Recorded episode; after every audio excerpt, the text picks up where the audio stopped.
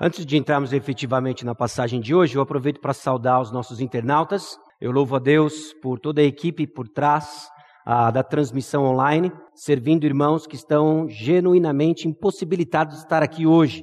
Então, você que está nos assistindo ao vivo, considere-se saudado. Você que está nos assistindo em algum lugar no futuro, considere-se saudado. E se você, por alguma razão, poderia estar aqui e não esteve, não tem uma impossibilidade física de estar aqui, junte-se a nós e não se afaste daquilo que Deus projetou para parte do seu crescimento e que cura. Amém? Abra sua Bíblia em Ezequiel capítulo 34. Nós estamos numa série que nós intitulamos de O Bom Pastor. Selecionamos uma porção de passagens, nós já estudamos duas delas. Ah, vimos em Êxodo capítulo 33 a presença cuidadora de Deus. Como a presença de Deus dava proteção, provisão e orientação para o povo de Deus. Estudamos isso em Êxodo capítulo 33, mais especificamente nos versículos 1 a 16.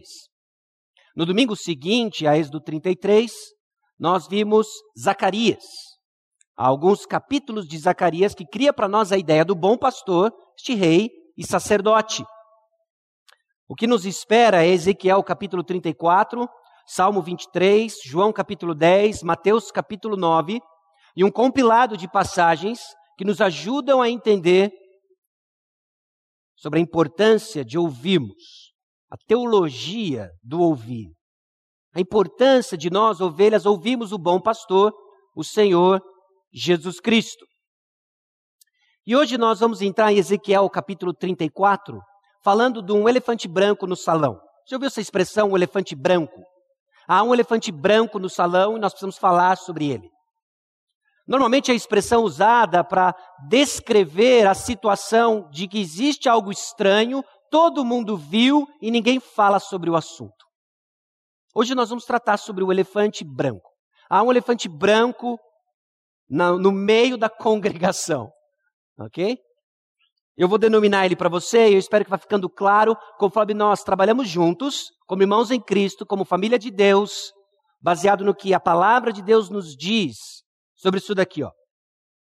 O bom pastor, obviamente Jesus Cristo, que cuida através de líderes.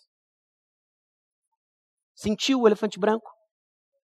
O bom pastor que cuida de mim através de líderes. E aí, quando eu uso a expressão líderes, uma porção de coisas vem na sua cabeça. Uma porção de nomes vem à sua cabeça.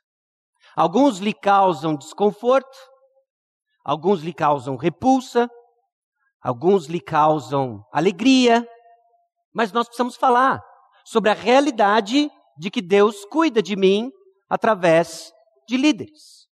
Esse ano, conforme nós caminhamos junto como igreja, como família de Deus, ao redor da palavra de Deus, refletindo de maneira intencional sobre o cuidado de Deus, vamos reconhecer Deus cuida de nós através de líderes. Talvez a sua reação, como algumas semanas atrás, é de dúvida. Será mesmo? E você começa a lembrar uma porção de experiências negativas com os líderes que Deus colocou sobre você. E neste contexto, é óbvio que talvez a sua cabeça já tenha passado na lista dos pastores da Igreja Batista Maranata. Com certeza. Que te deu um nó no estômago. Ou os líderes sobre você no seu ambiente de trabalho. Ou no seu contexto familiar e o líder que Deus colocou lá dentro. Talvez cause para você dúvida: será mesmo que Deus tem cuidado de mim através de líderes? Talvez a sua reação é espanto. Puxa vida, nós vamos tratar esse assunto. Uh. Devia ter ficado em casa mesmo, tem internet.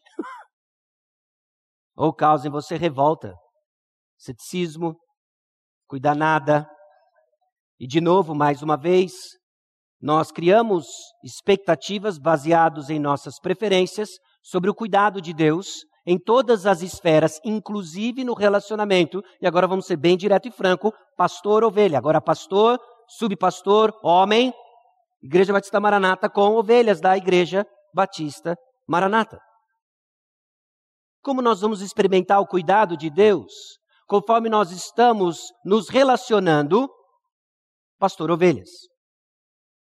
Nós não iremos esperar o cuidado de Deus se não crermos na fidelidade de Deus em nos socorrer no apuro. Ele tudo vê, sabe e realmente se importa. Isso se aplica, obviamente, a cada esfera de relacionamentos em que nós devemos esperar o cuidado de Deus, mas em particular também no relacionamento pastor e ovelha.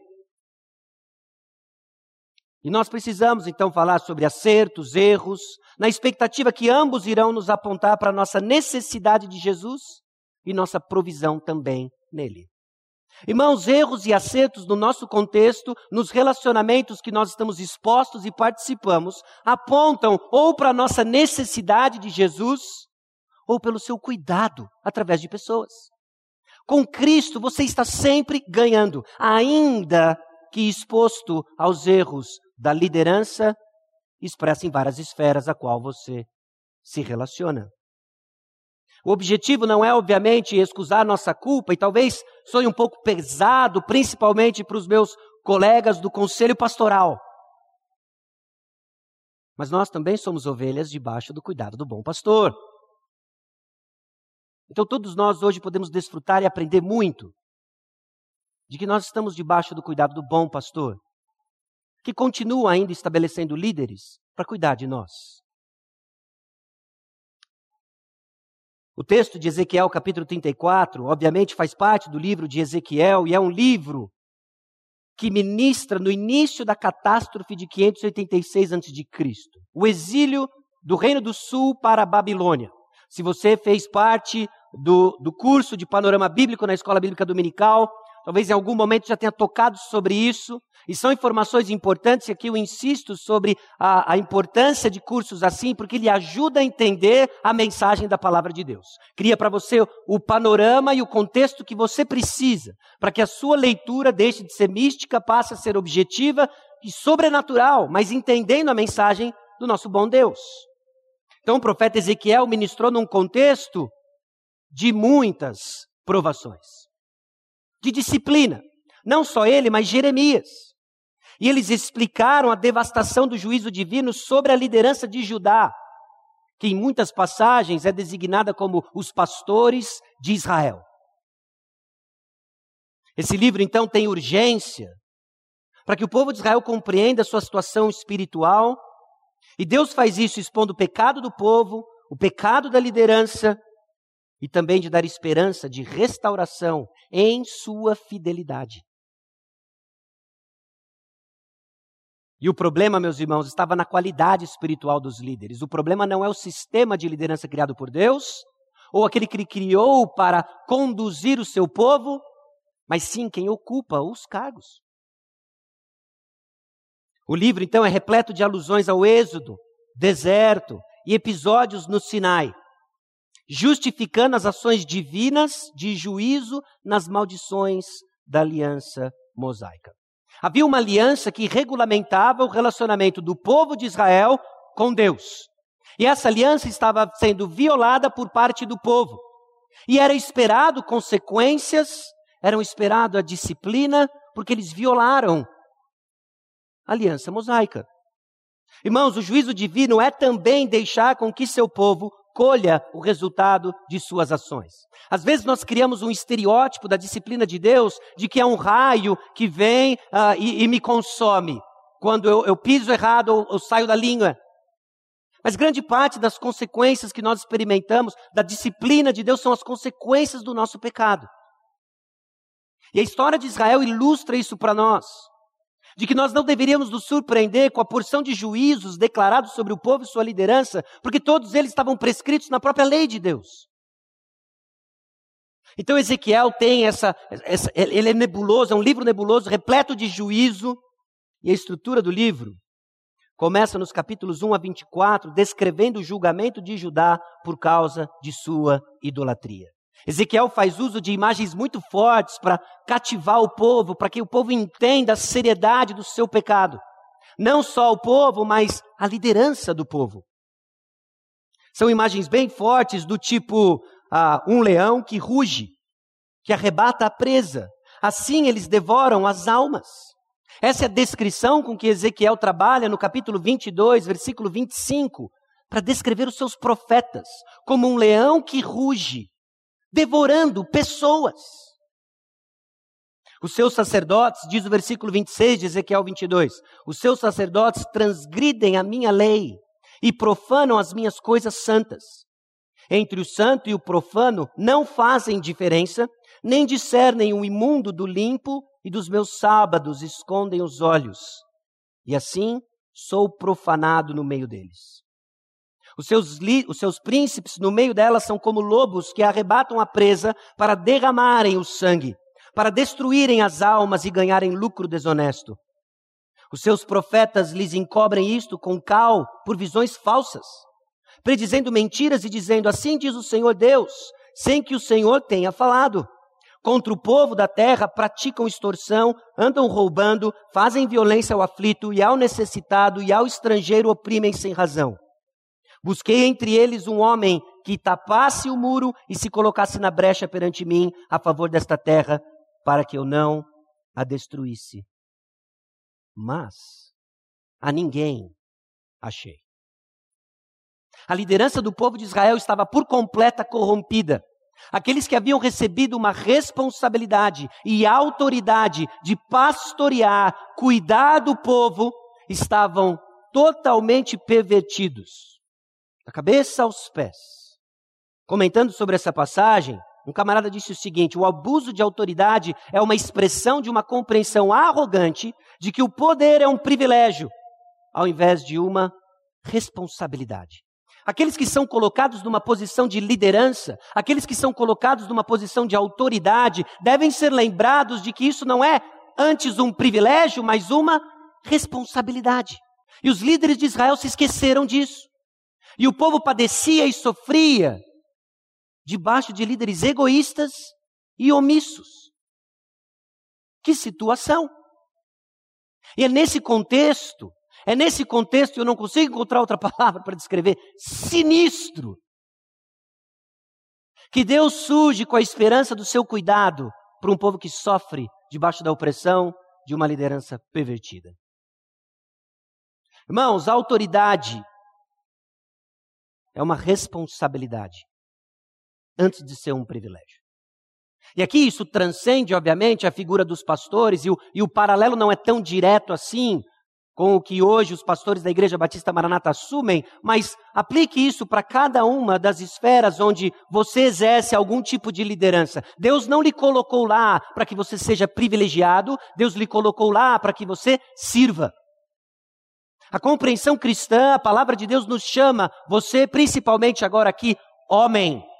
Deus lhe deu uma autoridade, não para que você use para os seus propósitos egoístas, aquilo que a nossa sociedade chama de um abusador, mas que você use para edificar aqueles que estão debaixo de você.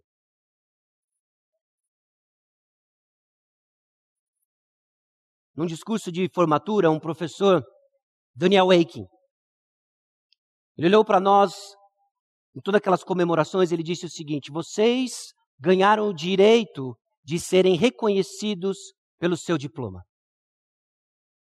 Ele pausou e ele disse o seguinte: Mas não exija.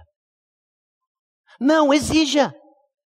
A partir do momento de que tudo que nós recebemos, bênção de Deus, para servir pessoas e passa a ser um instrumento para o nosso bel prazer, nós estamos corrompendo aquilo que Deus deu para abençoar o seu povo.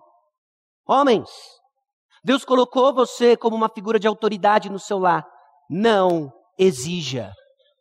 A partir do momento em que você passa e precisa sacar o zap chamado Efésios capítulo 5, você já perdeu há muito tempo a sua autoridade. Porque ela é conquistada no serviço. E a liderança de Israel esqueceu disso. A liderança de Israel esqueceu do propósito pelo qual Deus os estabeleceu como líderes. Então, os capítulos 1 a 24 são capítulos pesados em que constantemente o profeta acusa não só a liderança de Israel, mas todo o povo, de desviar seu coração em idolatria. Nos capítulos 25 a 32, o profeta ele muda o foco para julgamento nas nações periféricas que causaram ou zombaram da situação de Judá. Agora pare e pense uma nação que está oprimida pelo juízo de Deus, recebido também pela instrumentalidade de nações perversas. Ouvindo essa notícia, calma, nós estamos sendo disciplinados, mas todos aqueles que violam a palavra de Deus serão também disciplinados. Deus ele é justo. E começa então a construir a esperança no coração do povo de Israel.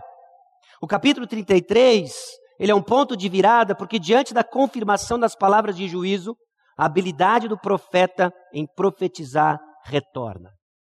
Diante de tudo aquilo que é visto, esse cenário caótico, o profeta agora abre sua boca e começa a profetizar palavras de esperança. Ezequiel 33, 22 diz: Ora, a mão do Senhor estivera sobre mim pela tarde, antes que viesse o que tinha escapado. Abrirá-se-me a boca antes de pela manhã vir ter comido, comigo tal homem. E uma vez aberta, já não fiquei em silêncio.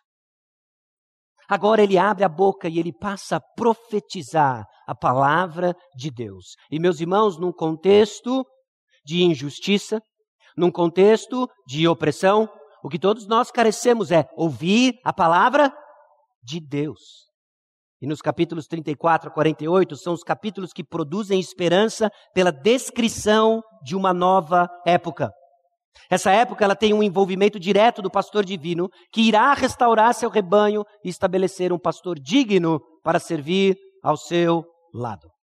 A má liderança de Israel será substituída pelo supremo e bom pastor. Essa é a esperança que o livro de Ezequiel comunica a este povo sofrido, colhendo agora as consequências do seu pecado, ingressando no terrível juízo do exílio na Babilônia e o capítulo 34. Nos versículos 1 a 10, nós vamos ver uma palavra contra a liderança de Israel. Os versículos 11 a 16, a intenção de julgar os pastores e reverter a condição do rebanho. Versículos 17 a 24, julgamento das ovelhas, a indicação de um novo pastor. E versículos 25 a 31, início de uma nova ordem caracterizada por paz e prosperidade. Então a dinâmica do próprio capítulo nos faz ver os dois extremos da liderança: o seu pior lado, na figura dos líderes de Israel, e o que tem de melhor, este novo pastor, que vem e vem para cuidar dos seus. E o nome dele você já sabe e conhece: é Jesus Cristo. Vamos ao texto, Ezequiel capítulo 34. Veio a mim a palavra do Senhor dizendo: Filho do homem, profetiza contra os pastores de Israel. Profetiza e dize-lhes: Assim diz o Senhor Deus: Ai dos pastores de Israel que se apacentam a si mesmos. Não apacentarão os pastores as ovelhas? Comeis a gordura, vestivos da lã e degolais o cevado, mas não apacentais as ovelhas. A fraca não fortalecestes, a doença não curastes, a doente não curastes, a quebrada não ligastes, a desgarrada não tornastes a trazer e a perdida não buscastes, mas dominais sobre elas com rigor e dureza. Assim se espalharam, por não haver pastor, e se tornaram pasto para todas as feras do campo. As minhas ovelhas andam desgarradas por todos os montes e por todo elevado outeiro. As minhas ovelhas andam espalhadas por toda a terra, sem haver quem as procure ou quem as busque.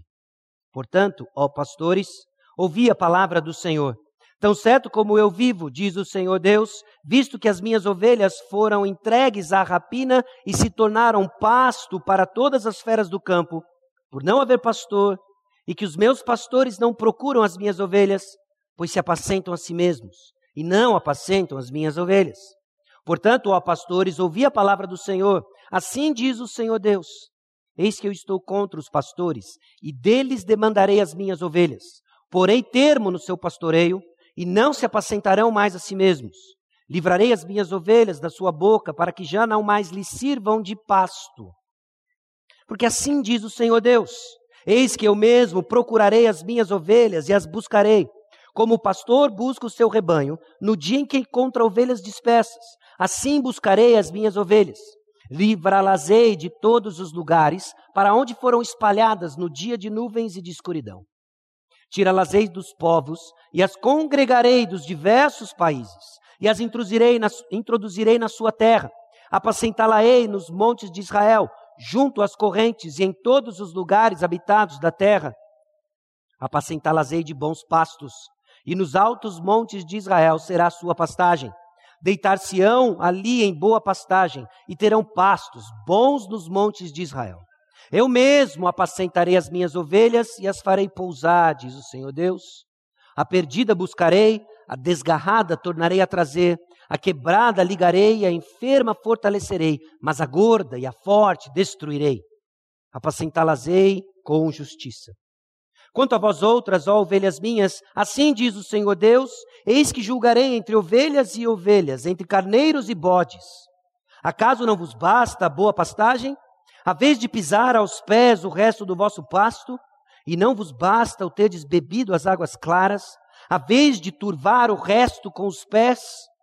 Quanto às minhas ovelhas, elas pastam o que haveis pisado com os pés, e bebem o que haveis turvado com os pés.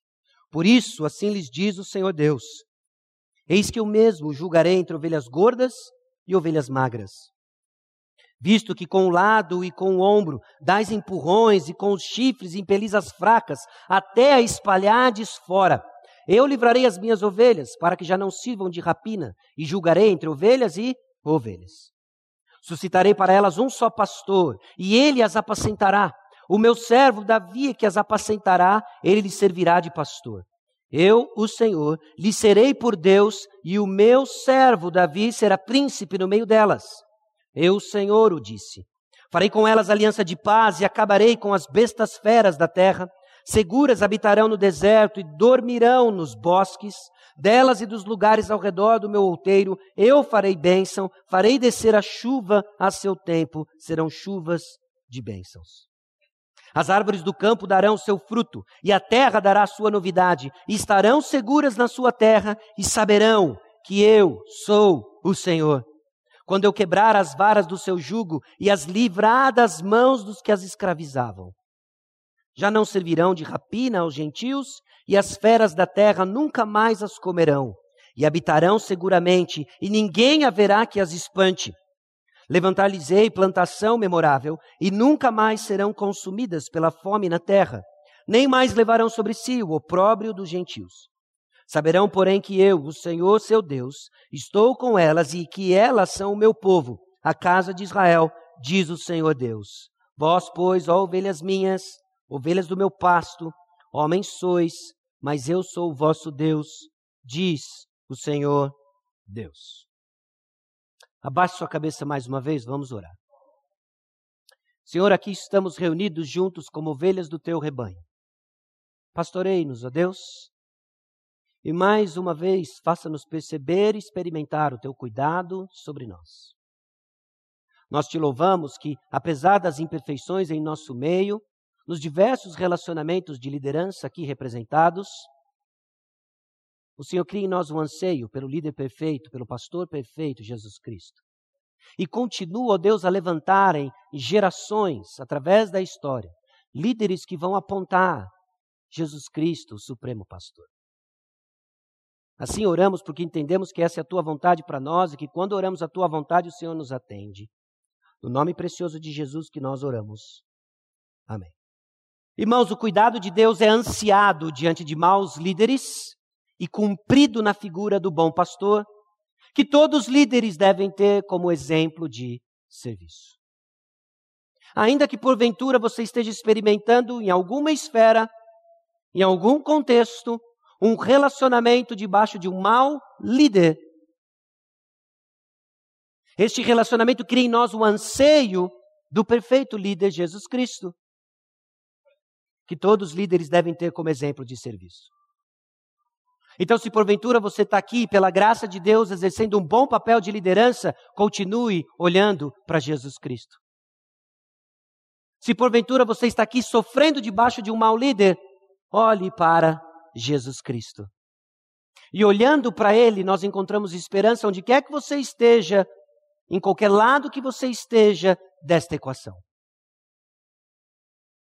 E nós vamos dividir o texto em duas grandes verdades que eu espero que de alguma maneira fale ao seu coração. Líderes ruins fazem o povo sofrer. É verdade isso. Nós experimentamos isso em diversos níveis. O povo sofre. O povo de Israel não tinha bons líderes, não tinha bons líderes espirituais. O capítulo 34 começa com uma palavra dura a esses líderes espirituais que não cumpriam seu papel, não cumpriam seu papel de liderança espiritual sobre o povo de Israel, e há uma palavra dura sobre eles. Deus se importa, então, meus irmãos, não apenas com quem lidera seu povo, mas também com o como a liderança é exercida. Deus se importa não só com quem lidera, mas como a liderança é exercida. E esses homens aqui estavam fazendo mal o seu papel. Ezequiel capítulo 22, versículos 6 a 12, nos traz mais detalhes. Eis que os príncipes de Israel, cada um segundo o seu poder, nada mais intentam senão derramar sangue. No meio de ti desprezam o pai e a mãe, praticam extorsões contra o estrangeiro e são injustos para com o órfão e a viúva. Desprezaste as minhas coisas santas e profanaste os meus sábados. Homens caluniadores se acham no meio de ti para derramarem sangue. No meio de ti comem carne sacrificada nos montes e cometem perversidade. No meio, no teu meio, descobrem a vergonha de seu pai e abusam da mulher no prazo da sua menstruação. Um comete abominação com a mulher do seu próximo, outro contamina torpemente a sua nora, o outro humilha no meio de ti a tua irmã, filha de teu pai.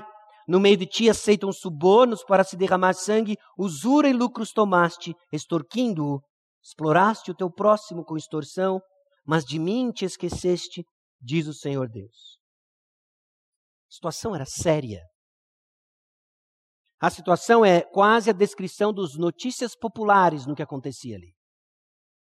Se você fica horrorizado com os diversos ciclos onde líderes não só governam mal, mas abusam do seu poder, Ezequiel capítulo 22 lhe dá uma descrição vívida, gráfica, de quão terrível é isso. Então, o que nós estamos lendo em termos de palavras de juízo e lemos nos versículos 1 a 10 é sério. A palavra do Senhor vem com força no meio dessa situação caótica. E às vezes, quando nós olhamos ao nosso redor e para as qualidades dos líderes que nos cercam, nós somos tentados a achar que Deus se esqueceu de nós. O Senhor não está vendo o que está se passando no nosso governo, na ordem mundial, no meu contexto de trabalho, na nossa igreja, no meu lar. A tentação em meio a tanta opressão, a tentação em meio à injustiça, quando nós não vemos um prazo para o seu término, é de acharmos que Deus se esqueceu. E Ezequiel capítulo 34 nos vem para lembrar que ele não esqueceu, e ele desenhou o livramento perfeito, que é o que deve ocupar o seu coração. Ele não se esqueceu. Os profetas devoravam pessoas, multiplicando as viúvas de Jerusalém. A linguagem é muito forte. Meus irmãos, não foi uma resposta atravessada que os líderes deram para o povo, não foi uma decisão equivocada que eles tomaram, Havia uma corrupção generalizada e profunda na liderança de Israel. Parte do problema não é só a gravidade de tudo aquilo que eles praticavam, mas o texto descreve para nós de que essa má liderança perpetua a maldade em seus liderados. Maus pastores, então, entre aspas, geram más ovelhas. De que os erros da liderança perpetuam por pela congregação. E era exatamente isso que acontecia no povo de Israel.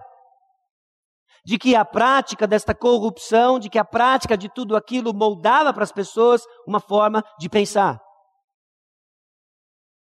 Salmo 101, nós estudamos o Salmo 101 há um tempo atrás.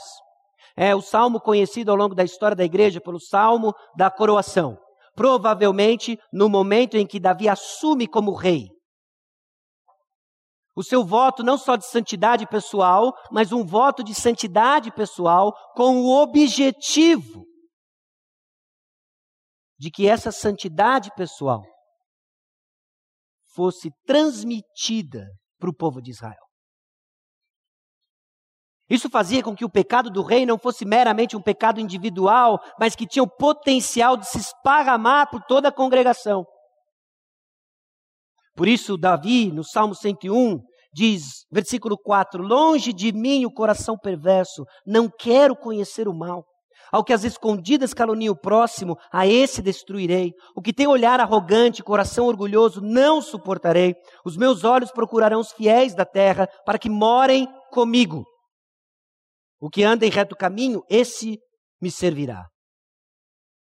Não ficará em minha casa o que usa de fraude, o que fala mentiras, não permanecerá diante dos meus olhos.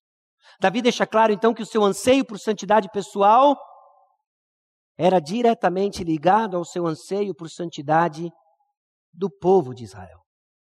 Todos nós aprendemos, por exemplo. Todos nós aprendemos, por exemplo. Provérbios capítulo 22, 24 e 25 nos alerta: não faça amizade com quem facilmente fica irado, nem ande na companhia de quem é agressivo, para que você não aprenda os seus caminhos e assim fique preso numa armadilha. Provérbios não lança praga, Provérbios descreve uma realidade. Nós aprendemos, por exemplo, tanto do que fazer, como o que nós não deveríamos fazer. O que torna sério, então, o pecado da liderança de Israel é que este pecado agora se tornou o pecado do povo de Israel. Não era então um povo bonzinho clamando ao Senhor, debaixo e oprimido de uma liderança perversa, mas era uma liderança perversa cujo pecado influenciou o povo. Não é à toa, então, que Deus leva este reino, reino de Judá, para terríveis anos na Babilônia.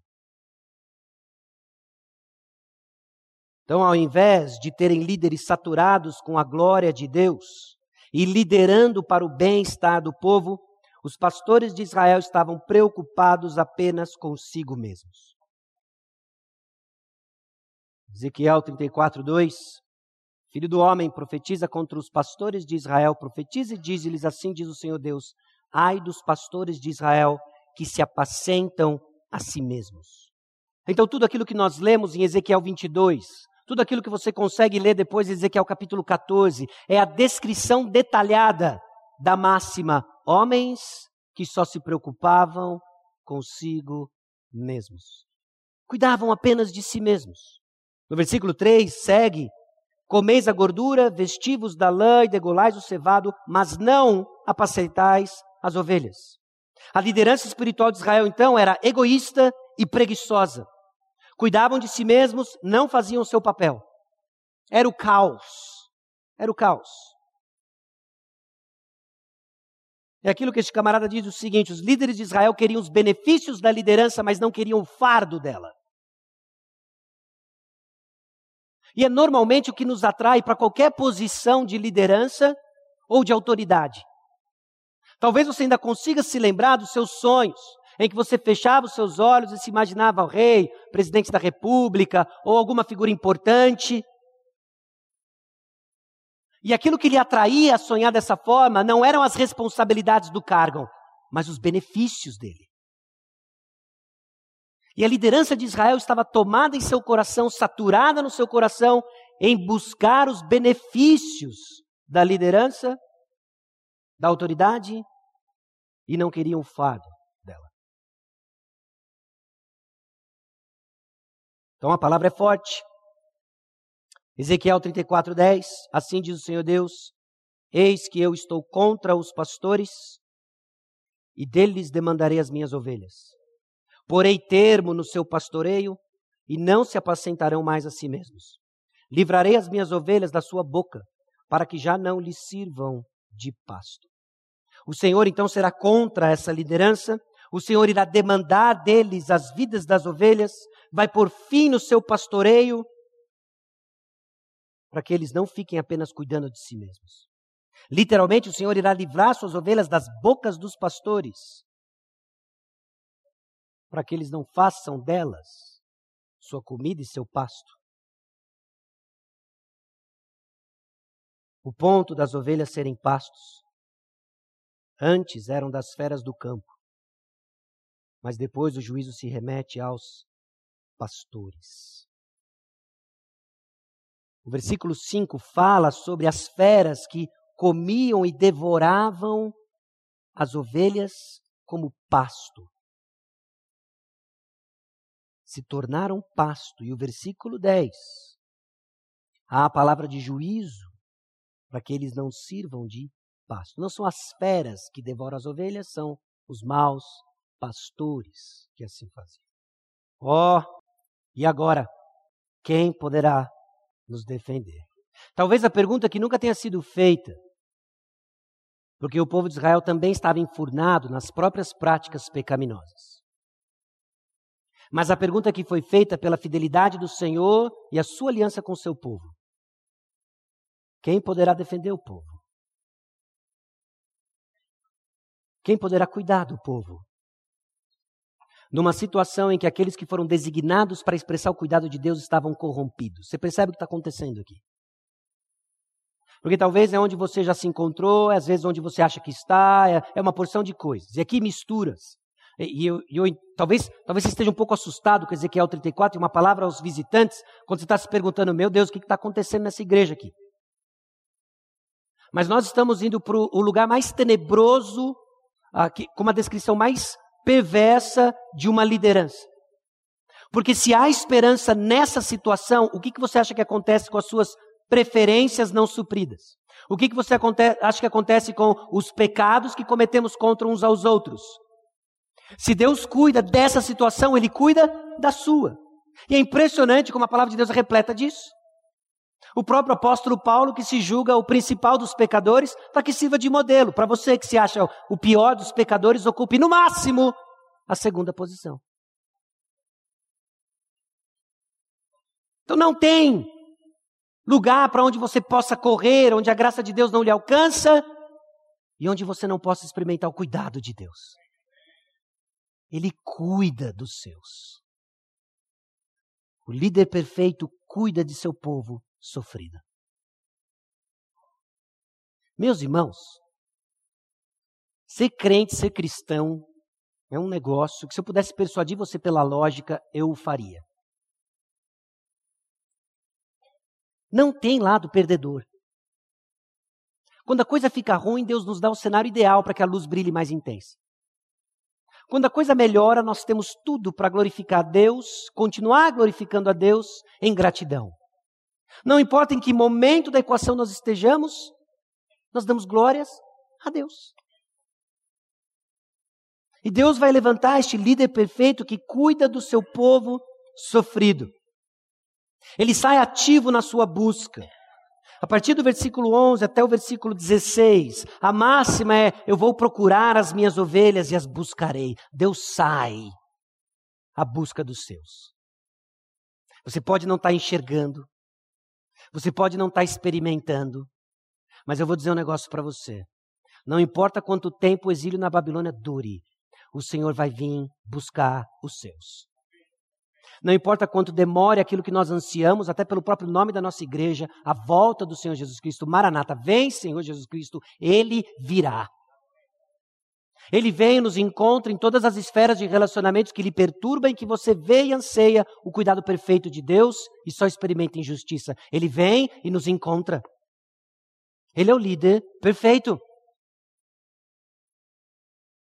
Aquilo então que os pastores maus não fizeram, o Senhor irá fazer. O que, que os pastores maus não fizeram? Eles não fortaleceram a fraca, diz o versículo 4. A doente eles não curaram, a quebrada eles não ligaram, a desgarrada eles não tornaram a trazer e a perdida eles não buscaram. Só fizeram o quê? Dominaram com elas com rigor e dureza.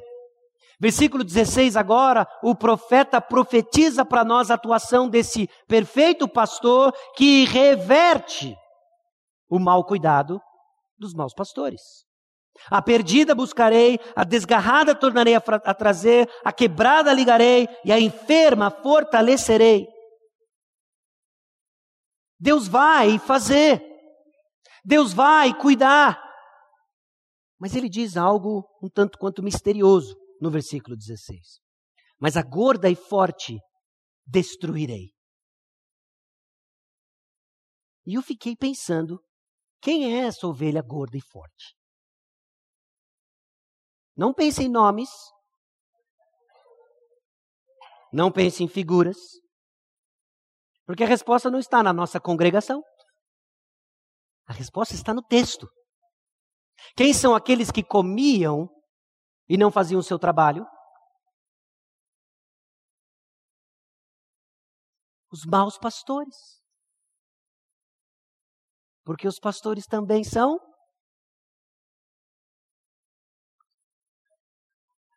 ovelhas. No caso aqui, más ovelhas. Cuidavam apenas de si mesmas. E o bom pastor, o bom pastor físico agora, falando do pastor, ovelhinha Bé, ele fazia o bom uso das estruturas do rebanho. Haviam-se ovelhas mais fortes, havia os machos do rebanho. E ele fazia então com que esses o serviam na tarefa de pastorear e cuidar. Deus usa suas ovelhas para pastorear e cuidar das suas ovelhas. Mas aqui no caso, elas não faziam seu papel, elas apenas engordavam, usavam da sua força para comer mais, levando o restante do rebanho à inanição. Essas o Senhor vai trazer juízo. Versículo 16: A perdida buscarei, a desgarrada tornarei a trazer, a quebrada ligarei, e a enferma fortalecerei, mas a gorda e a forte destruirei. Apacentá-las-ei com justiça. Meus irmãos, é diante das injustiças que o nosso coração anseia pela justiça do nosso bom pastor. Nós temos que ter uma perspectiva correta da nossa realidade, dos nossos problemas, senão nós não desfrutamos do cuidado de Deus. O Senhor irá dar ao povo um príncipe. Suscitarei para elas um só pastor, e ele as apacentará. O meu servo Davi é que as apacentará, ele lhe servirá de pastor. Eu, Senhor, lhe serei por Deus, e o meu servo Davi será príncipe no meio delas. Eu, Senhor, o disse. Presta atenção nessa seguinte observação aqui. A mudança que irá acontecer na situação de Israel não é uma mudança na natureza da posição. Deus não vai transformar o sistema da liderança de Israel num parlamento, okay? Num sistema uh, democrático, social-democrático. Não é isso que Deus vai fazer. Não estou falando que a discussão não é importante. O que eu estou falando é que preste atenção na solução divina. A solução divina para a história de maus pastores, no caso em específico da liderança de Israel, não é substituir o pastorado por um sistema melhor, mas de substituir os maus pastores com o bom pastor. E às vezes nós nos perdemos de que o nosso problema, ele é sistêmico. Se a gente achar o organograma ideal, nossos problemas se vão. Nosso problema não é um organograma ideal. O nosso problema é que nós precisamos do bom pastor. É disso que nós precisamos. E ele veio. E ele voltará. Isso recheia o nosso coração de esperança. Porque enquanto nós batemos cabeça, e nós vamos ter conversas sobre uma porção de coisas, como nós vamos nos organizar, Deus tem nos abençoado, Deus tem dado crescimento.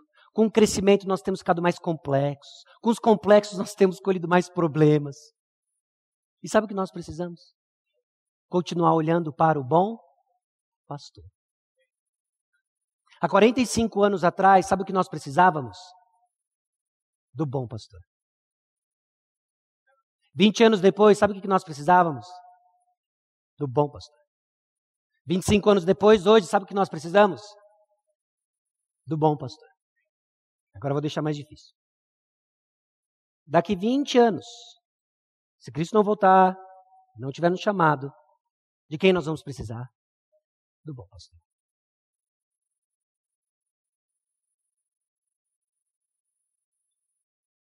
E ao contrário dos maus pastores, então, o Senhor usa a sua autoridade para o nosso bem. E agora eu quero ligar você, eu quero que você ligue aqui as verdades abundantes da palavra de Deus sobre a autoridade de Deus. Você já reparou quantas e quantas vezes a palavra de Deus reforça a ideia de que Deus tem autoridade? Ou descrevendo ele como criador de tudo, soberano sobre todas as coisas. E você não pode esquecer de que essa verdade acerca da autoridade de Deus sobre todas as coisas é um conforto para você. Porque ele, ao contrário dos maus pastores de Israel, o Senhor usa a sua autoridade para o nosso bem. Salmo 95, versículos 3 e 4, porque o Senhor é o Deus supremo e o grande rei acima de todos os deuses. Nas suas mãos estão as profundezas da terra e as alturas dos montes lhe pertencem. Deus é dono de tudo. Vinde. Adoremos e prostremo-nos. Ajoelhemos diante do Senhor que nos criou. Ele é o nosso Deus. E nós, povo do seu pasto e ovelhas de sua mão. Não perca a referência. Você não está na mão de nenhum líder de carne e osso. Você está na mão do bom pastor. Bons líderes de carne e osso devem constantemente lembrar você dessa realidade de que você está nas mãos do bom pastor. Não importa onde você esteja, que vale você esteja passando, você está nas mãos do bom pastor. E quais são as características desse bom pastor? O texto nos dá algumas delas. Esse príncipe será designado pelo Senhor. Olha que bênção isso. Não será um processo democrático. Você já imaginou se a gente tivesse que fazer um, um plebiscito ah, para escolher quem vai ser o nosso bom pastor, soberano sobre todas as coisas? Se isso estivesse na mão da humanidade, ia dar muito ruim. E Deus sabe, conhece nossa condição. Então o que, que ele faz? Ele aponta, ele designa. O bom pastor é Jesus Cristo. É Jesus Cristo. Ele é designado pelo Senhor. Não só isso, mas ele será único. É, o versículo 23 é bem claro: suscitarei para elas um só pastor. Ele é único. E sabe por que ele é único? Porque ele é tudo o que a gente precisa. Ele é tudo o que a gente precisa. O Senhor é o meu pastor e nada me faltará. Ele é suficiente. Mas deixamos de experimentar o cuidado de Deus porque nós completamos a seguinte frase: para ser feliz, para ser satisfeito, para experimentar o cuidado de Deus, eu preciso de. Complete a frase. No seu coração. Escute isso daqui. Um só pastor, e ele as apacentará. Agora ele fala muito de Davi, né?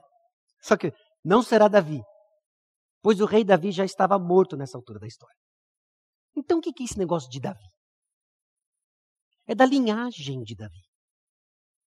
E aqui eu sei que eu estou falando para um auditório que na maioria conhece o, o, o fim aqui de Ezequiel 34 e o cumprimento desse bom pastor, que é Jesus Cristo, da linhagem de Davi. Então não estamos falando de Davi, o rei Davi, filho de Jessé, pai de Salomão.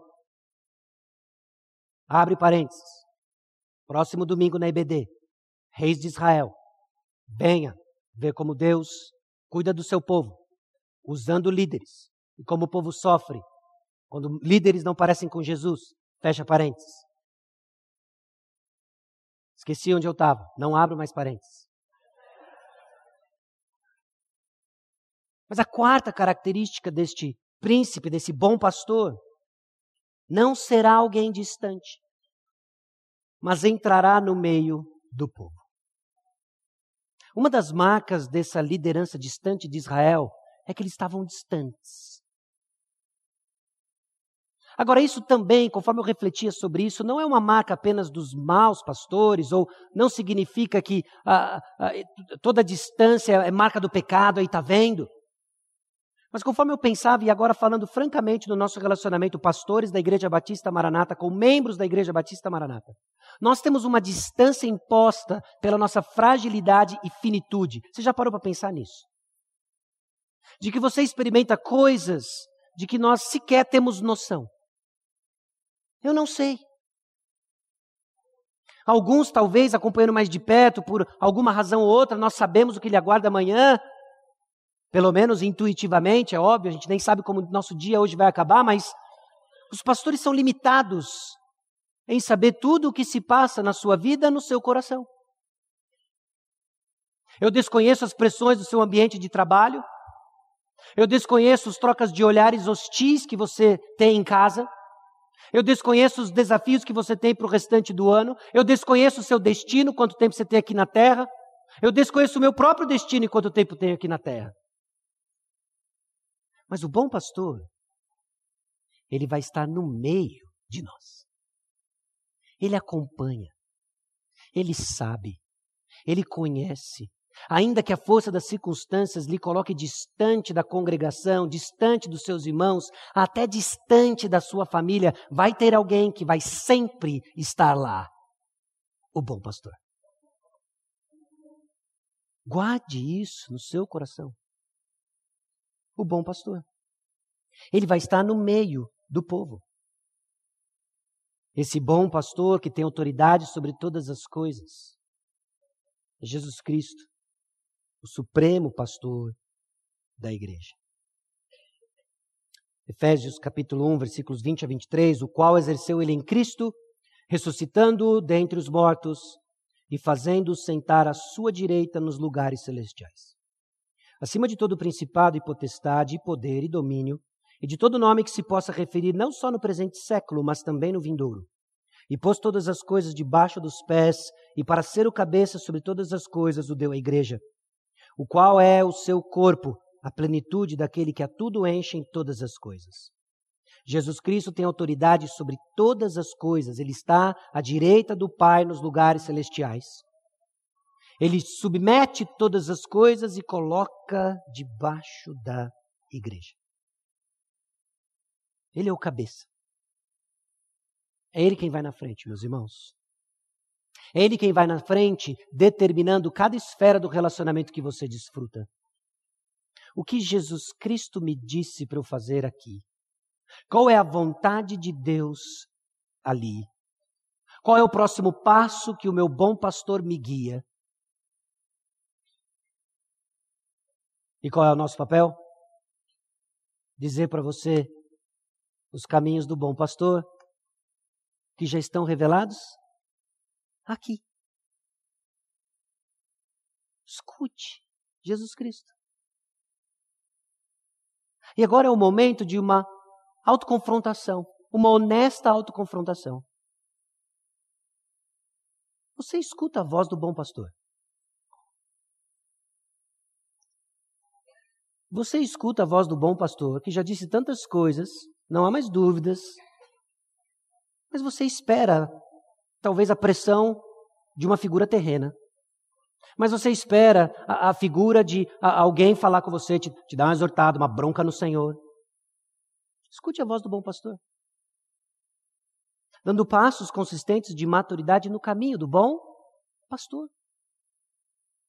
E às vezes eu vejo que parte das nossas dúvidas não é ah, o que fazer. Depois de um bom tempo de igreja, você já sabe grande parte das respostas sobre o que fazer. Você tem que perdoar, você tem que reconciliar, você tem que preferir uns aos outros em amor. Não estou falando nenhuma novidade, estou? Essa é a voz do bom pastor. E cabe a gente o quê? Escutar a voz do bom pastor. E isso para a gente desfrutar do cuidado dele. Porque o Senhor está no nosso meio. E a palavra é pregada, as novidades acabaram de chegar, agora nós estamos ouvindo mais do mesmo, nós só precisamos dar o passo de obediência e desfrutar da voz do bom pastor. O Senhor também nos dá paz. E a paz que Deus garante não é uma trégua, A paz que Deus nos deu de forma perfeita, mas que ainda não desfrutamos de forma perfeita, é a ausência total de perigo. Às vezes a gente experimenta vislumbres disso, não é?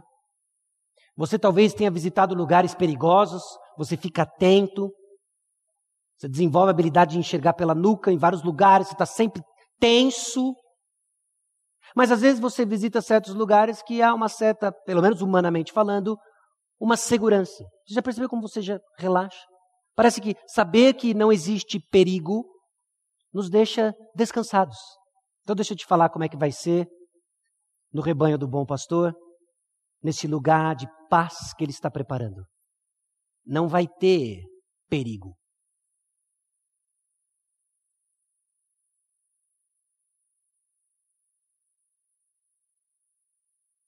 Não vai ter perigo.